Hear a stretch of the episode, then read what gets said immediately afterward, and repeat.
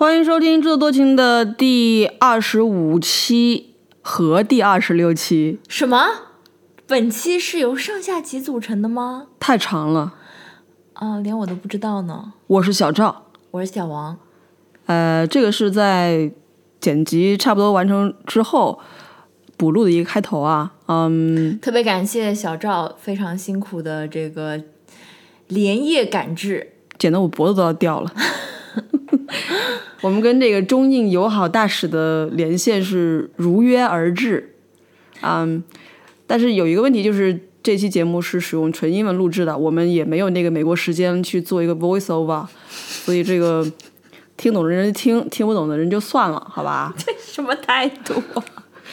本台一贯的态度啊，对，呃，但是我们后来发现呢，就是在节目中我们其实并没有真正的，就是我们忘记了。呃，揭晓之前的那个投票的结果，呃，所以就先公布一下吧。那小王可以把我们的呃排排名跟你是如何计算的稍微介绍一下。好，呃，这个就是我拉了一个表格，然后在呃考虑了得票数和权重之后，我们得出了一个最终结果。宣布吧，别等了。第一名是澳洲 Australians。哎，我们不是要把它拿掉吗？但是我要告诉大家，OK，在我们这群这个非常极度 bias 的这个听众眼里，I wouldn't say biased. It's kind of true. OK，就是一个人畜无害的国家，对吧？不是 baby killer 吗？我下一期再讲这个事情。不要喧宾夺主。对，分得票最高的是澳大利亚，然后就是说。大家认为是中国人普遍比较有好好感度比较高的嘛？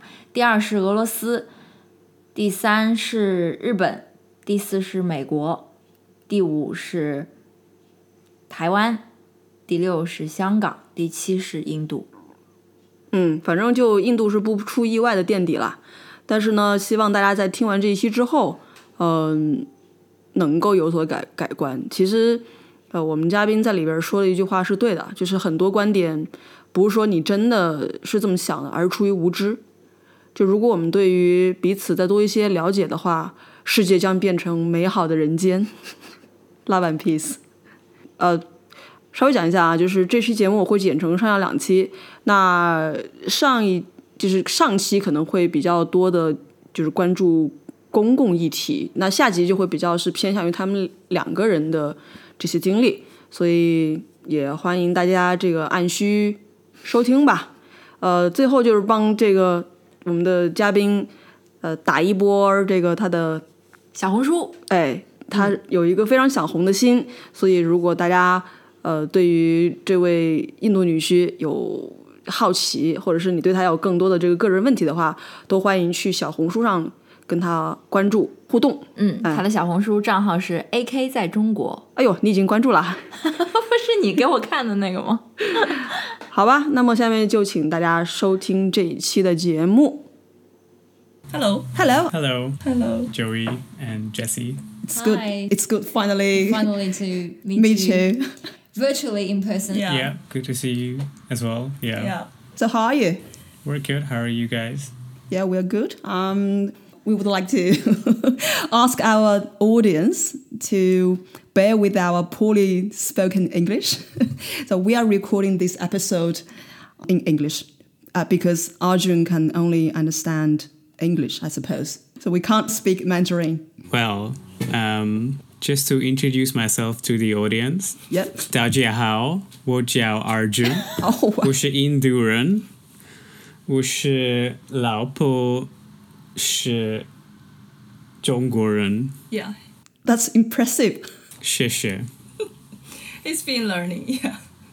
So, how is your Cantonese doing? Is it better than Mandarin? Oh no, Cantonese only only the bad words of Cantonese, which I will not say on this podcast. okay, and ordering from restaurants maybe. Yeah, a little bit, not not a lot. Yeah, though. a few yeah. names of food like Yeah. siu mai. Ah, Sima. Yeah. Yeah. Yeah. And ha gao. Yeah, stuff. Yeah. Thank you, Arjun. And probably, Jane, you can introduce yourself to our audience. Yeah, hello everyone. I'm Jane from mainland China. Uh, currently um, working and living in in Hong Kong with my Indian husband right now. We got married like last year, and we both have uh, stayed in, in Hong Kong for a couple of years already. So both. Oh, do, do I need to introduce my relationship with you? Uh, Yeah, Yeah. Might, might as well. might as well. Yeah. So I, I, I met Joey like uh, 10 years ago in Australia. We were both studying there. And I also knew uh, Jesse a few years ago through Joey. So nice to speak to both of you on this. Yeah. Yeah. Um, as far as I know, Jane has been a uh, very loyal audience. yeah. Thank you. For, thank you for supporting our podcast yes. Yeah, you guys are doing like interesting stuff. Yeah. and and giving us valuable feedback. oh, thank you. Um, so I guess in this episode we will be known as Joey and Jesse Yeah. rather than Xiao yeah. Zhao and Xiao Xiao Zhao and Xiao Wang. So it's a kind of Okay. switch for this is Xiao Zhao, this is Xiao Wang. Yeah, Joey is Xiao Zhao and Jesse is Xiao Wang. I don't think I will remember that. Okay, Yeah. Zhao Right. Wang. Um, before we move into the main part of our episode, um, in the past two weeks, we've asked our listeners um, a couple of questions. It's actually like a poll. Uh, we, we want them to rank people from these six countries or regions. Um, Seven originally, but we so we, we took gonna Australia out at the end because we think it's kind of biased. Yeah. Maybe our, our audience is biased. Anyways, um, we want them to rank people from these six countries or regions in terms of um, favorability among the general public in China, in their view. Yeah. Um, and we've got the results today. Yes. So I'll just Well, would, would you make like a wild guess? Who ranked the first? Uh, Russians. Yeah. That would be my first Yeah, okay. choice as well. What about Jane? Uh, yeah, maybe Russians as well. Yeah. I mean, not my personal view. Yeah. But just my guess of Same here. the general public view. Yeah. Yeah, same here. So wh- what about they last? I mean, my guess might be Indian because Chinese people don't know Indian. Yeah, most of them don't know anything about India at all. Yeah. Right. Yeah, I think this is also one of the reasons we're doing this episode Yes. today. Um, we want to understand a bit more about India and Indian culture. Yeah. And I guess vice versa, we can maybe also answer some of the um, the questions Arjun might have Yeah. of Chinese people. But first of all, Arjun, would you say the same um, about you know how in the eyes of Indian people would they think or would they hold a rather um, negative view towards Chinese people generally? My guess is yes. I, I would say more maybe an ignorant view than a negative view. I, I think um, so. I mean, the the countries that you listed, probably Indians might just bunch Taiwanese, Hong Kong people, Japanese all together as just East Asians, and the the view would be more stemming from ignorance because we don't really understand the culture or the language that you guys speak, so we wouldn't meet many people from these cultures. So I think, yeah, they would probably be at the bottom of the list, but purely because we don't really have a lot of knowledge. And then obviously with the, the recent sort of news that, that comes about, yeah, possibly might be at the, the end of the list. Yep. Yes. So you have been to China already, haven't you? Yes, many times now. Many times. So was that uh, before you married Jane or after? Before you started dating Jane or after? Uh, before I started dating her, I'd been to China maybe three times. Oh, But since we started dating, maybe easily more than 10, 15 times. Yeah, because uh, Hong Kong is so close to Shenzhen, so we can yeah. like, go there quite often before the COVID. Yeah. yeah. So has your view to China changed, like in this course? I, I would say yes. I mean, not not specifically because I, I'm dating someone from China. I think just being in this region has ha, has changed my view. Uh, I mean, an, an example would be Chinese food. Yeah. In in India, we do have Chinese food, but it's not really Chinese food.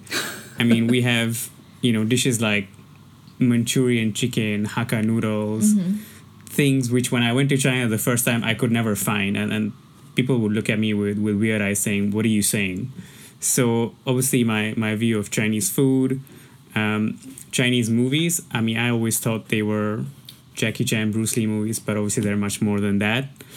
Um, yeah, I would say my, my view has become quite more positive since since visiting the country.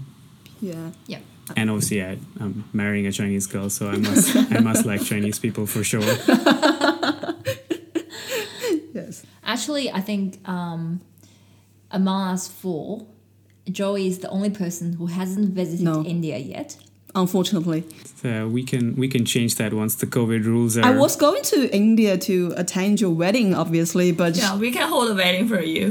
So, yeah. So um, Jane has been to India for how many times?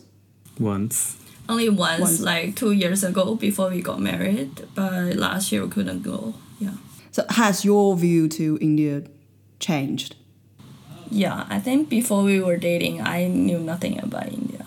Except for the culture, for the ancient culture, the history. Yeah, but uh, I mean, once I visited India, yeah, I mean, I just get to know the people and the culture there a little bit more.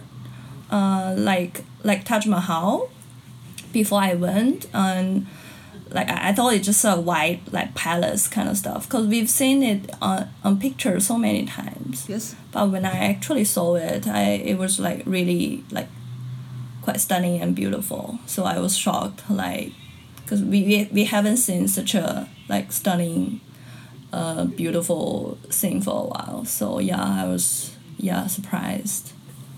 Also, um, like the food there, because uh, we tried some Indian food before I went to India, but maybe those are not like authentic enough. Uh, when I stayed um, in my husband's uh, Indian home, they actually cook like less spicy, less heavy food for me. So it kind of changed my view on Indian food. They're not, like not always spicy. yeah, a lot of flavor. It can be quite light as well. Yeah.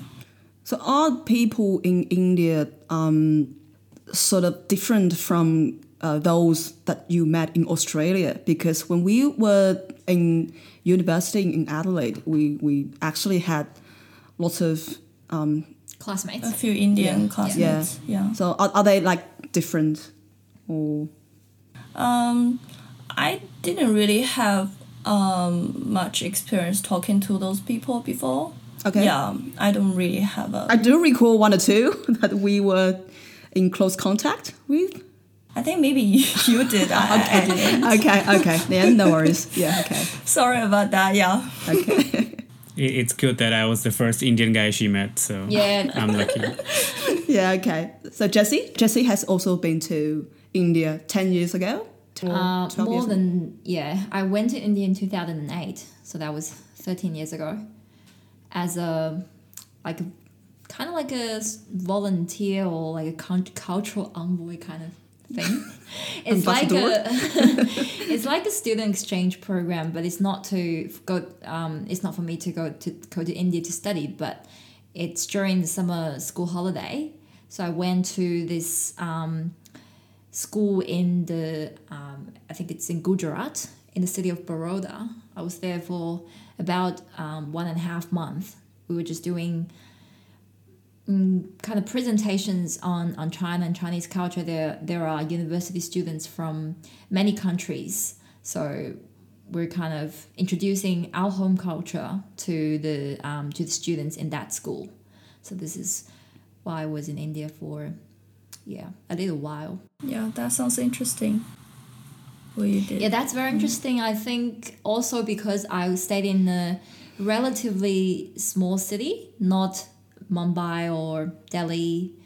It's I think uh, what I heard back then was it's probably equivalent to Chongqing. In, That's a oh, very actually, actually not Chongqing, big maybe city. smaller than that.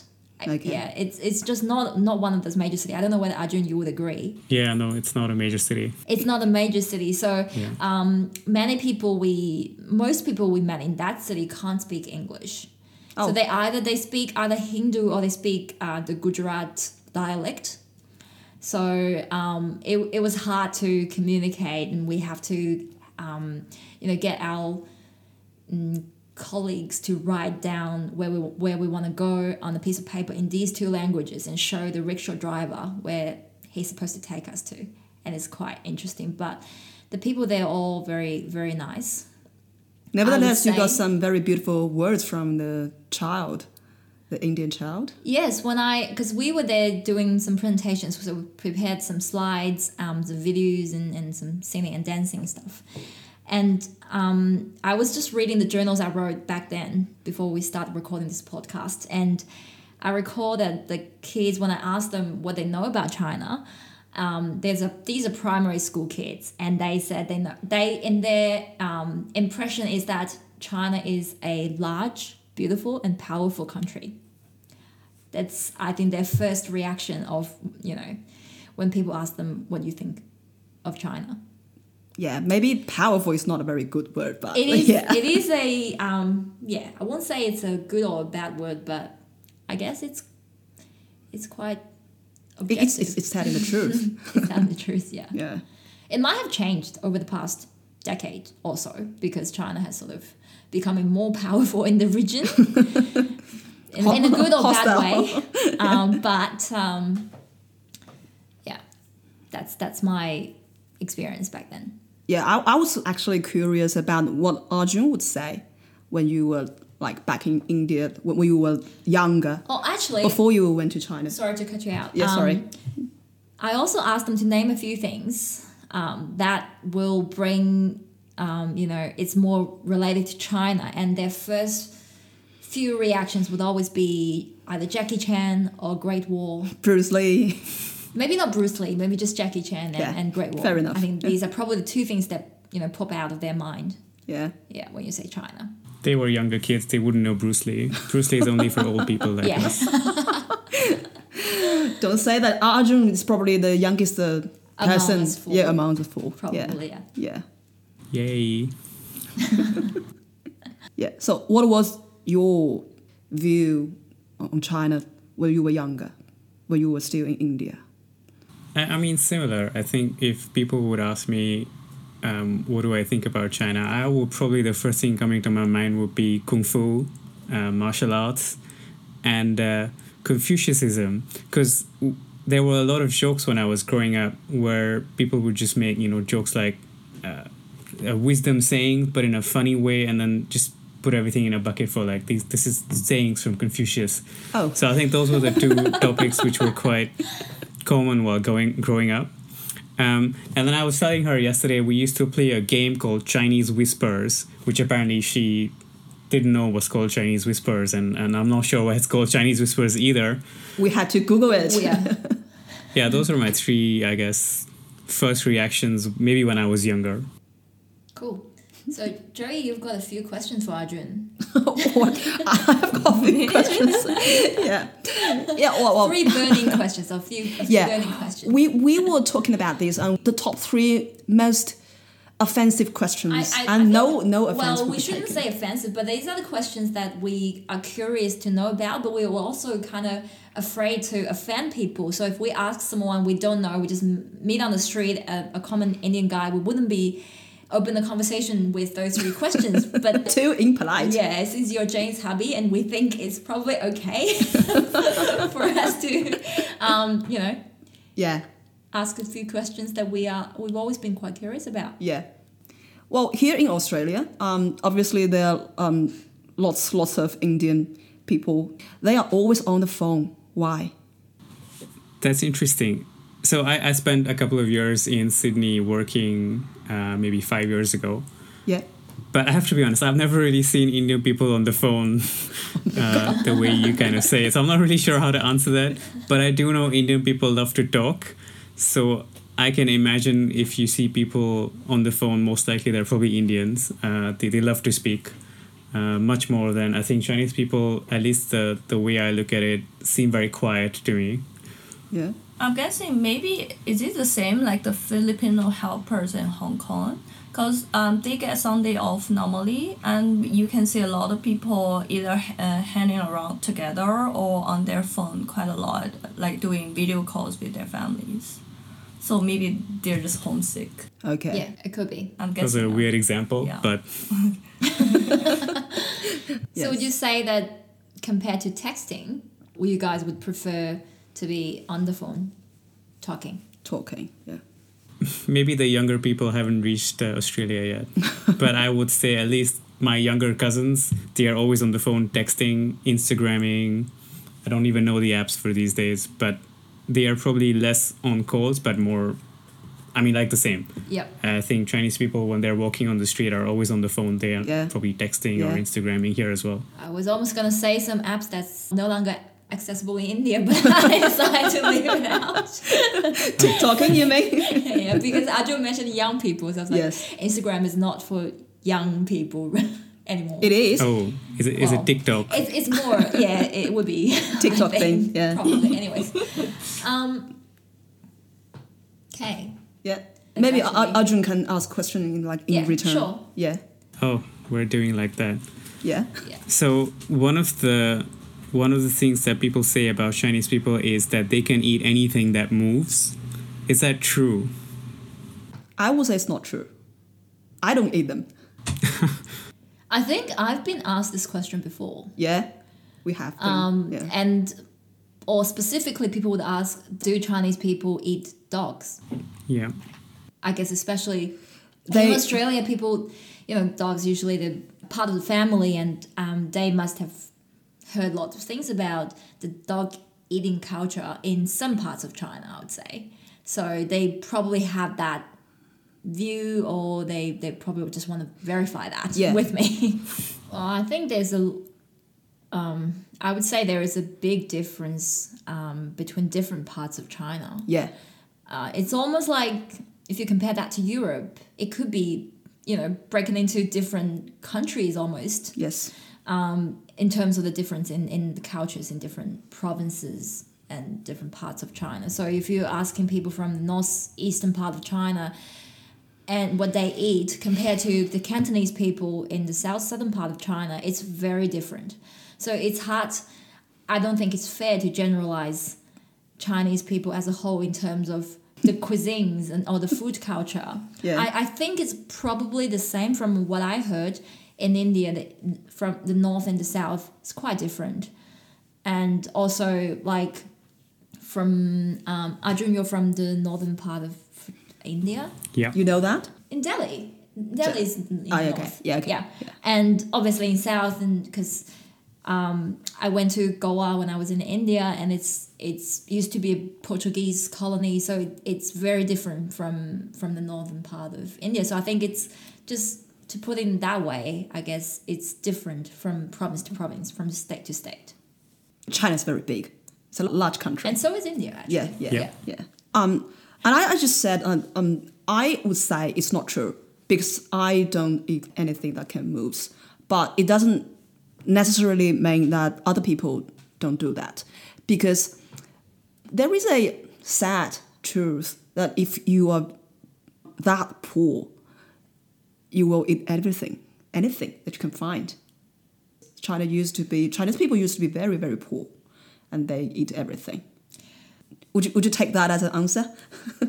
Well, I, I would say my view is is changed by the fact that I've I've been to China. Although I just have to be honest, like, I haven't seen places where people can eat snakes. Ah. Um, so that one was a was a very different one. I think we tried turtle soup once in in Taiwan. Yeah. Shark fin. Um, shark fin, bird's nest, all, all these things. I mean, are still a bit new to me. oh, by the way, they eat those insects in my hometown. Next time you should try. Okay. what insects? I'm curious. Those worms. Worms. Yeah. But Arjun, do you would you try chicken feet in a yum cha restaurant? I've already eaten chicken feet in in Hong Kong quite a few times. Do you like them? Um, I, I think it's a lot of effort to eat them, so maybe not my first choice. Okay. Yeah, he's not a big fan of those feet and the dark neck thing. The the neck and the tongue. Yeah. It, he, he just think it's yeah too much effort or like the the crab 大闸蟹 he doesn't like to make too much effort to open it to just get a small part of Yeah. food yeah. That you can relate to. I could be bothered. Too difficult. Yes. Okay, I'll turn again. Yeah. Um, this is probably a big topic, but I'm just kind of curious: is the caste system still very much alive in India today? Would you say? Yeah, it probably is still alive in, in various shapes and form. I, I would think that in maybe some of the poorer parts or maybe the more sort of rural areas of India, the caste system is very much alive and the rules are, are kind of strictly followed.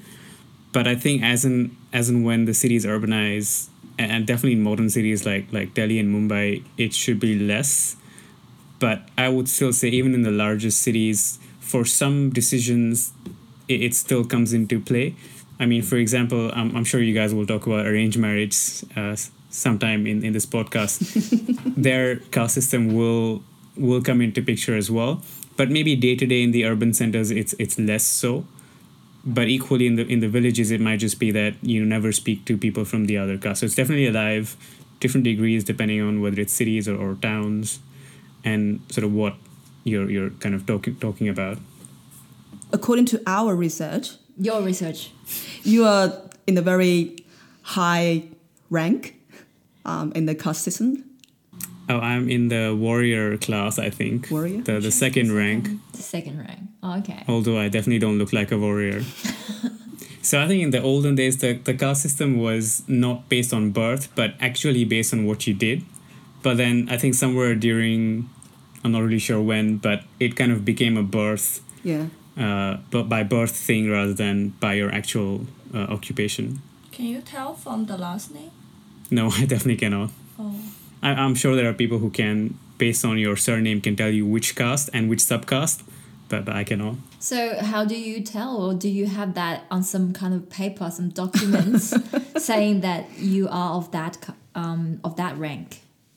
Uh, not a paper, but but like I said, there'll be like an astrologer or, or someone who like reads your sun sign and the the space charts and stuff, which can then tell you what caste you are and what does it mean.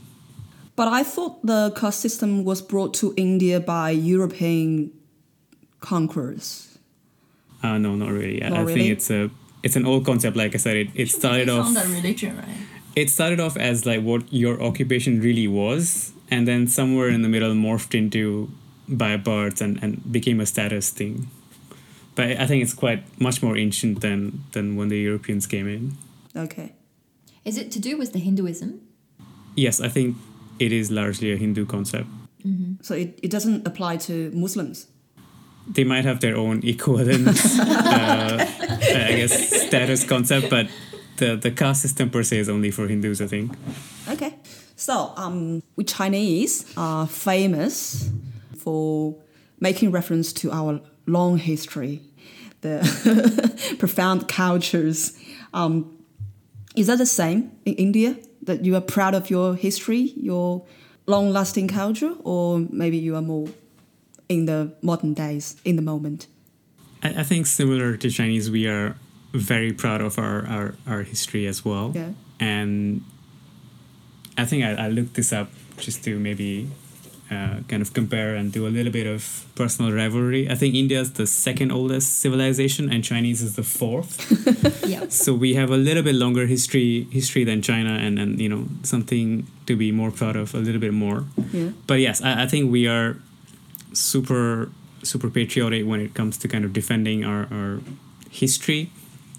Um, we do like to claim that all the the technological or scientific inventions that that happen maybe elsewhere were something that were already existing in some of our olden civilizations. Um, but I mean, yeah, on, on the whole, I think we are quite proud of it. We we do like to talk about it, but at the same time, we are also not sort of stuck in the, the past, so we are quite forward looking as well. Yeah, but the thing is, um, China is not the same China as I would say back to a, a- a thousand years ago. It's like totally different. So is it the same in India? I mean, I would say similar actually. When when we say the oldest, second oldest civilization, actually it's not exactly just India. It's actually northern India, Pakistan, Afghanistan, and sort of Central Asia. Um, so I mean, they could equally have the same claim as well. um, but but yeah, I think generally speaking, we are. Um, maybe not exactly the same because over time we've had a lot of I would say overseas rulers coming in, a lot of different influences. So like we had uh, in the beginning a lot of Hindu rulers, then we had um, people who were kind of Buddhist uh, related. Then you had the the Muslim rulers coming in. Then you have the British coming in. So there's a huge mix of everything. Yeah. And we're kind of proud of being like a mix of everything as well. Yeah. Um, I mean, in, in Delhi, if you ever go, you will see the central Delhi is kind of designed in a more Victorian style, uh, British style. Just next to it is is a is a Muslim place of worship, uh, a masjid, and just next to it you will also find a Hindu temple as well. So, I, I think we love that that mix, um, and we're quite proud of it. Yeah, because China has actually, I mean, the Chinese culture, the ancient Chinese culture, has been altered by some political movements. Well, um, I think to go going back to what Arjun talked about Confucius, like the Confucius culture has been consistent over the thousands of years. Um, adopted Well, by yeah. the rulers. adopted by the rulers, correct? Yeah, yeah. But you can say that it has been consistent, almost. At least today, you still like Yeah. it's very much in our daily life still. I think it really depends on how you interpret it. Yeah. Well, it's like the Bible's there, and it, it really depends on how you look at it to, to to extract the thoughts Yeah. from it. That's what I reckon. Um, next question. From Arjun. Yeah. Ah, so I've I've heard this from a lot of people, but why are Chinese uh, women in, in particular always so thin? no matter what they eat, and I've seen her eat a lot of fried food. Oh, you, you didn't see Joey like 10 years ago. Gosh. Jane, you are being very mean. But she's not invited to future podcasts. nah. You can invite me to future podcasts, but not her. I think this is fashion my impression my mainly for the Hong Kong girls. Okay. Because I mean, from my point of view, they're really thin. Yeah. What do you guys think? So the question is, why are Chinese girls so thin? Yeah, I mean, it's definitely not the food because initially I thought they only eat like steamed, boiled food, but clearly they eat a lot of fried food. But I don't believe Chinese girls are always so thin. Speaking from personal experience. Speaking from personal experience. Is it because like in India, some rich people they're relatively a little bit fat, so you guys think it's a symbol to show? Oh, it's a symbol of wealth. If you're fat, Oh, that yeah. means you can afford a lot of food. oh. Oh. They are still have living in the Tang Dynasty. and you don't have to um, do many houseworks, I guess. Yeah, yeah, All Labor know, work. very yeah labor Yeah. intensive works. Okay. yeah. But but it's an overview now. I think if you're rich, you can afford a personal trainer, so that's no longer the case.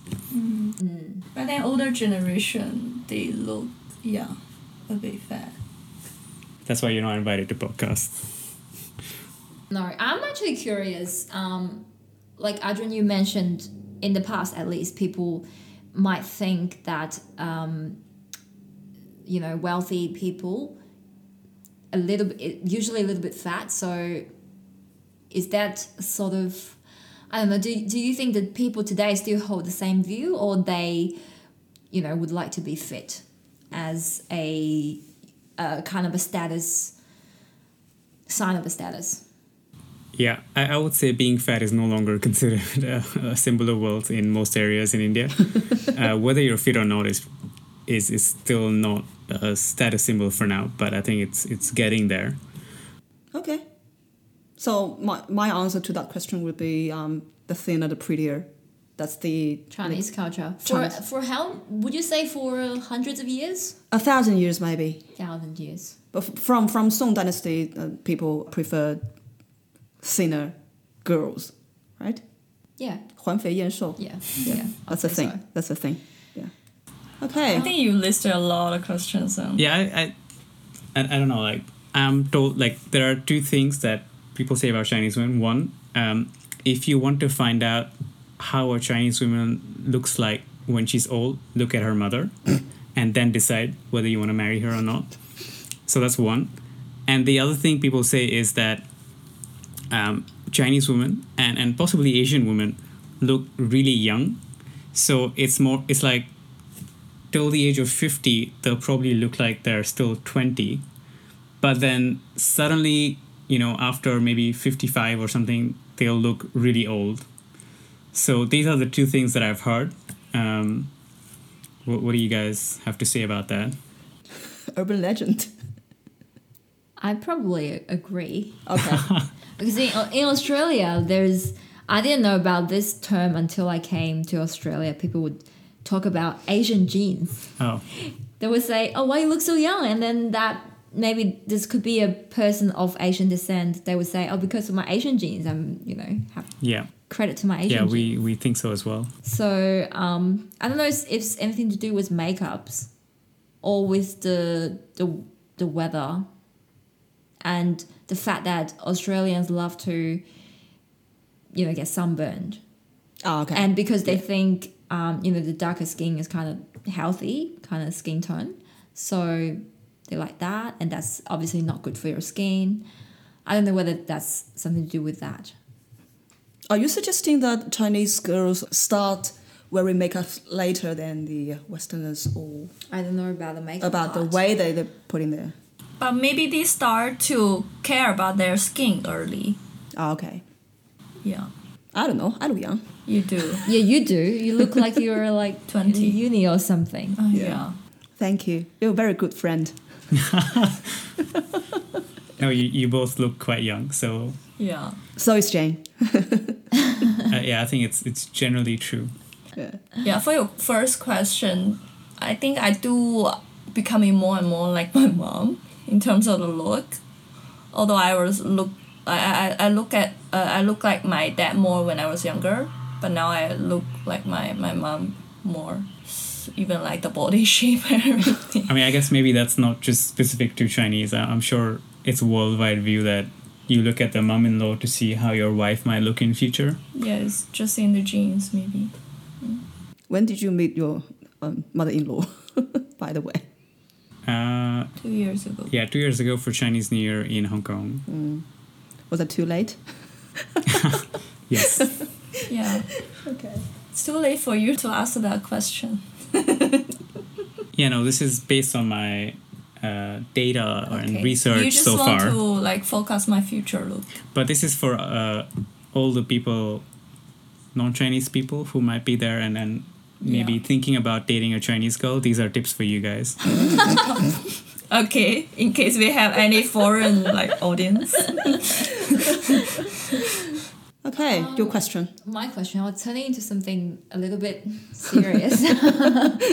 Yeah. um, I don't know, but Jane might have listened to our last episode. We we just binged watched the season four and season three of The Crown, and we're curious because we we saw it in those pro democracy protests in Hong Kong in the last couple of years. There are people, um, you know, holding British Hong Kong flags The dragon and the lion one. the dragon and lion one with the um, you know the British flag Yeah. on it. Yeah.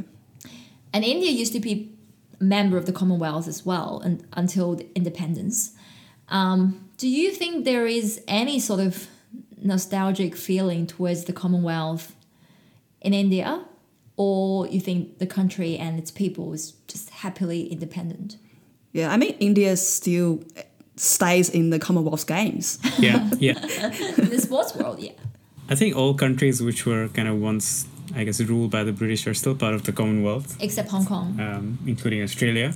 Yeah. Um, but I, I think that's just for, I guess, Commonwealth Games and, and some, I guess, diplomatic purposes. But otherwise, I would say India is, is, is happily independent. There is no, I don't think there's any thought of us ever wanting to be ruled by any any other country. So that that's definitely not the case. Yeah. Um, I mean, having said that, I think we just, uh, and the case might be the same in, in a lot of the, the Asian countries. We, we like the Western culture, so so we aspire to be like the British or the Americans or the Europeans.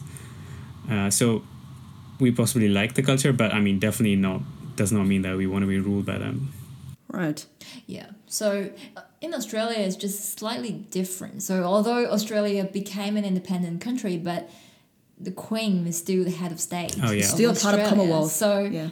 a little bit different. And Australian people Nostalgia, maybe. think, you know, if the system not broken, let's just not change it. Right. let's just stay that way. So Yeah. just different. Yeah. I think in India they also have some local queens for each state previously. Yeah, back in the day, so India was a combination of a lot of like small princely states and a small, a lot of small kingdoms. Uh, but when we got independence, uh, we decided to become like a, a republic, a democratic country. So we did away with all those um, princely states and all those kingdoms, and then just became like one single country. And those queens, they still exist. Yeah, some of the queens and as such the royal family are still there, but I, I think that's just in a name. They, they don't really They rule really anything. They they might just be holding on to their family palaces, but yeah, I mean not not not much wealth. Yeah. Are they working or are they living on taxpayers' money? Uh, they should be working, or what a lot of people do is they'll convert their palace into a, a hotel Oh, okay. and earn money through that. Hospitality. Yeah. Basically, a lot of people working for them. Yeah. Still. Okay. Yeah. okay. You mentioned previously that um, you know when when India became independent, you guys decided that you want to be a Republic. a republic, a democratic republic. And I remember when I arrived in Delhi back then, there was a large sign at the airport saying "Welcome to the largest democracy in the world."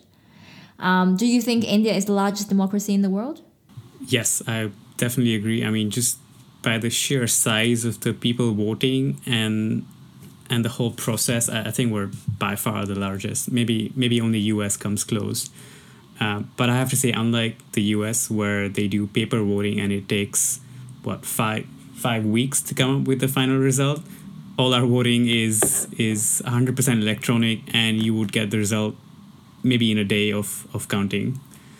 Uh, but yeah, I mean, we have almost a billion people voting. We have more than like 500 political parties fighting in the election. Um, yeah, it's, it's it's it's big.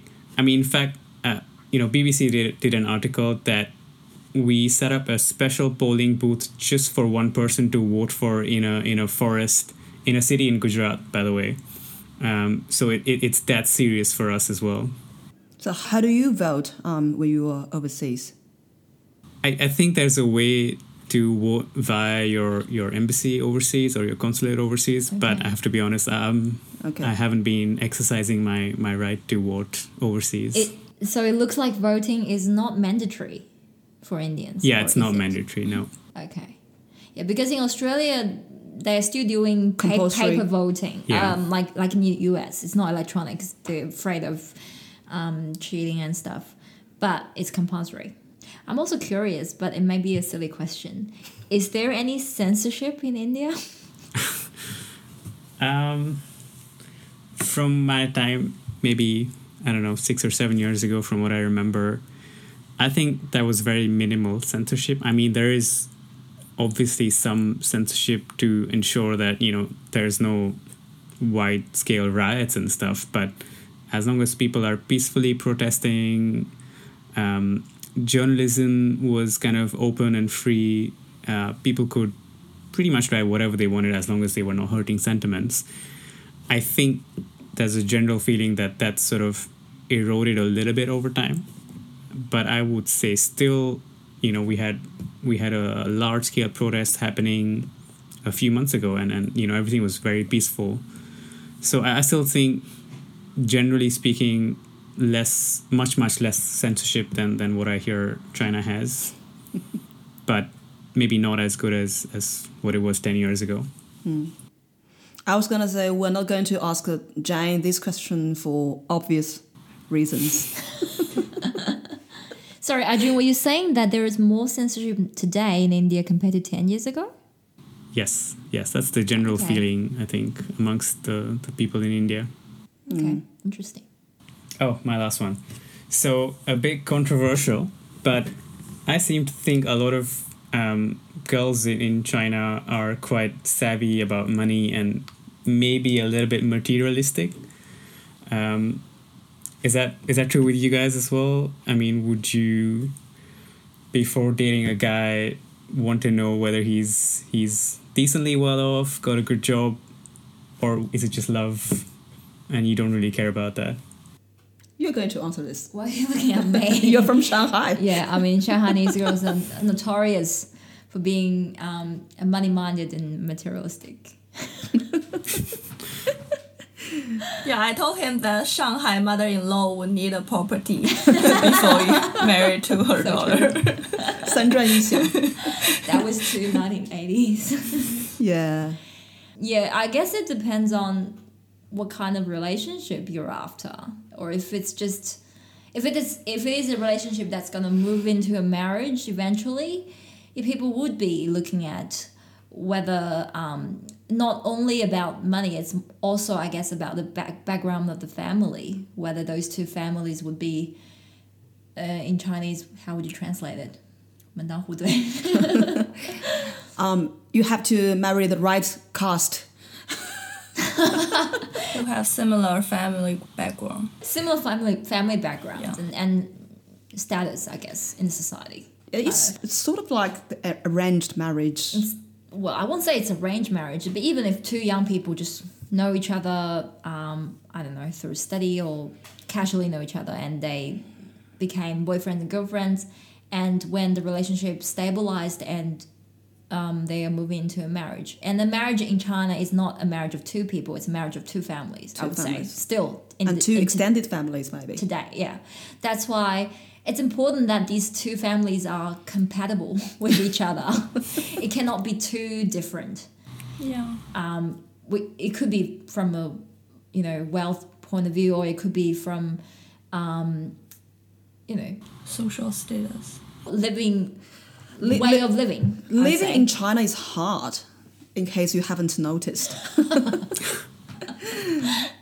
so it has to be um, like two families putting efforts in one property.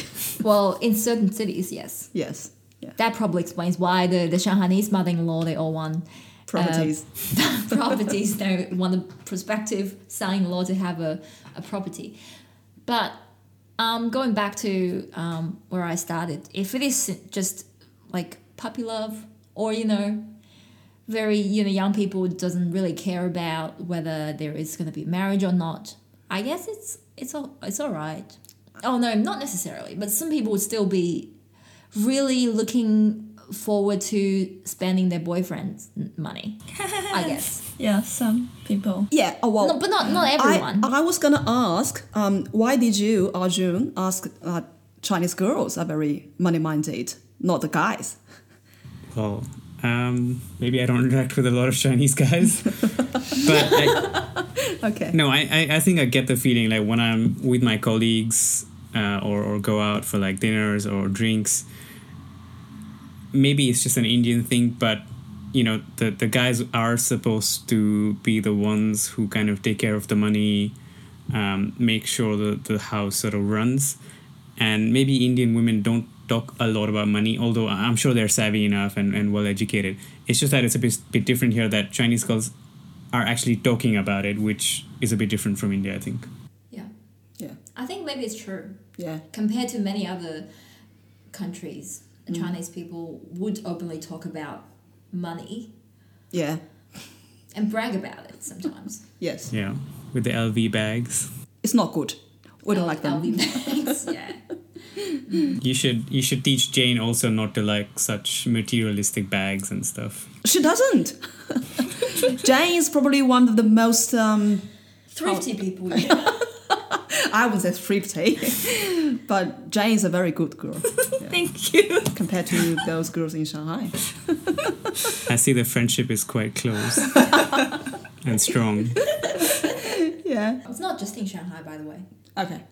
In Shandong. Yeah, it's everywhere. Yeah, yeah. okay. Do we do that one? Uh, arranged marriage, of course. No, that's an interesting topic. I actually will want to, yeah, Yeah. talk Yeah. about it. Yeah, I researched about it, so Yeah. Okay, cool. we need to talk about it. Um, are arranged marriages common in India today? Yes, they are common. Um, Necessary? so I would I would I would say that when you mentioned that in China, uh, it's not a couple marrying each other; it's families. It's exactly the same in India, and it's and the families are not small; they are huge. So it's like extended and extended families kind of coming together. Um, but I would say maybe in the past it was more like the parents or the family would decide. Maybe you would just meet once with each other, and maybe you don't have a say uh, in in declining that match, and you would just accept it without any any any complaints. But I think now in at least in more of the larger cities and even in some sort of tier two cities as well, I would say it's a bit semi-arranged now. That in the sense that the parents would um, they would kind of be like the screening stage where they would kind of say put up your profile on a website or, or, or dating website and, and kind of try and find matches which they think would be good for you. And then you meet those people and can take your own decision to say yes i like this person or, or i don't like this person. And then you in theory have your your choice still intact. Um, how much choice you get i guess depends on if you're in a large city or, or small city. I think smaller city your choice is still limited. You might be able to say no a few times but after a few times you might be under pressure to say yes. But in a bigger city i think you might just have full flexibility to say yes or no. Um, yeah in a way i, I think it works um, that for one you know the families have done their homework on the background. So at least there won't be any family issues in future. And then the the way the screening will work is the family kind of makes sure that the the other partner's family is like a similar background um, working professional or or if you know a lot of business families want to get married to a business family. So they will try and make sure the compatibility is there. So yeah i mean i, I think it works. And i think i looked at this stat uh, a few sort of weeks ago where i think indians have the lowest divorce rate in the world um, about one in a hundred m- marriages sort of end in divorce which is which is the lowest in the world But would you say that um, majority of your friends back in India are in an arranged marriage? oh i think most of my friends are in a love love marriage A love marriage. Okay. maybe actually I can't think of any friend who's in an arranged marriage. Uh, Close friends, I mean, uh, of course, my, my classmates or, or university batchmates. That there were quite a few. So they either met each other during university or they met each other when they started working through Yeah. common friends, something like that. Yeah, so I, I think similar to to China, it's either school, universities, workplace, common friends. That Yeah. that's still quite, I guess, similar to to China and Hong Kong. I think. So is it, you know, um, at least in the larger cities, love marriage would be still first option until you probably reach a certain age. I, I think that's actually re- relating to your social social class. Right? Yeah, well, let, we will let Arjun answer that question. Yeah, I, th- I think a mix of both. Like if you're in a big city, chances are that, that you are from a decent sort of economic background, and then so you have that choice of your parents give you a few years to find find someone yourself, and then then if you can't, then they'll try and find one for you. You But almost got there. yeah, as Jane likes to say, I almost got there, but I was saved in time, maybe. uh, but yeah, if you're from a from a village or maybe from a sort of a lower economic background, then you might have less choice. I mean, that's just maybe because you just don't have that interaction with right. the, the opposite gender. So we say that there is that, you know, that mystery age, probably a different age for men and for women. Would you say it's 28 or, you know, 29 or 30 for men or even younger for women? That, you know, once you pass that age, you're kind of under lots of pressure from your families You're to, off the market. to, Yeah, I think to go into an arranged marriage. yeah. I think unfortunately there's still yeah for women. For for some reason, I think the moment they kind of finish their studies, and and have just about to start uh, started to work, I think they might feel a lot more pressure to get married versus maybe guys can can still take maybe four or five years. So Up to 30 or something. yeah, I think for women, 25 is, is probably where they say it's the prime age, whereas for guys it can be 28 Okay. uh, to, to 30. Well, can I actually because um Arjun was talking about um that Indian uh, actually has the lowest divorce rate in the world.